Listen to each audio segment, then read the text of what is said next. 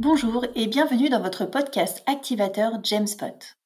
Cet épisode de notre podcast est spécial.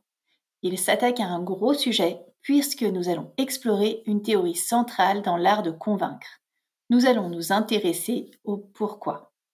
Et ceci grâce à un auteur américain qui s'appelle Simon Sinek.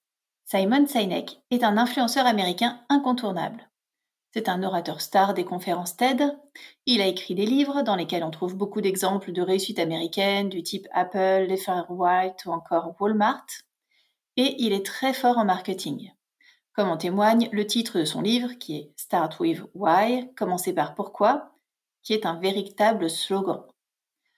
Enfin, il a réussi à schématiser sa pensée d'une façon très simple, trois cercles qui représentent, plus ou moins, notre cerveau et qu'il a nommé en toute simplicité le cercle d'or. La théorie de Simon Sinek est redoutablement efficace.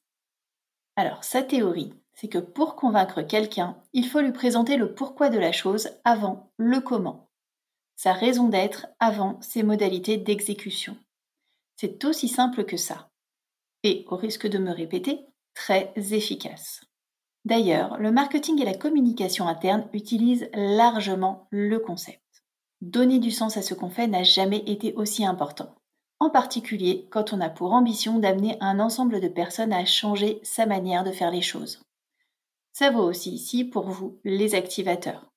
Alors, que dit Simon Sinek?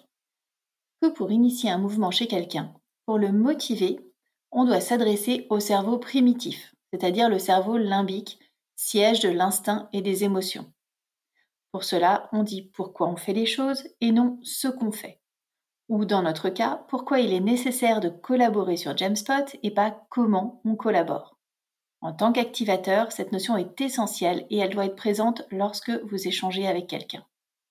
Alors par ailleurs, le pourquoi doit être porté avec sincérité.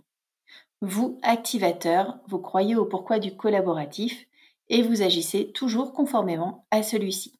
Un exemple, on ne peut pas dire que parce que l'entraide est un facteur de progrès, il est important de collaborer, et par ailleurs agir différemment dans son activité quotidienne, par exemple euh, en n'aidant pas ses collègues.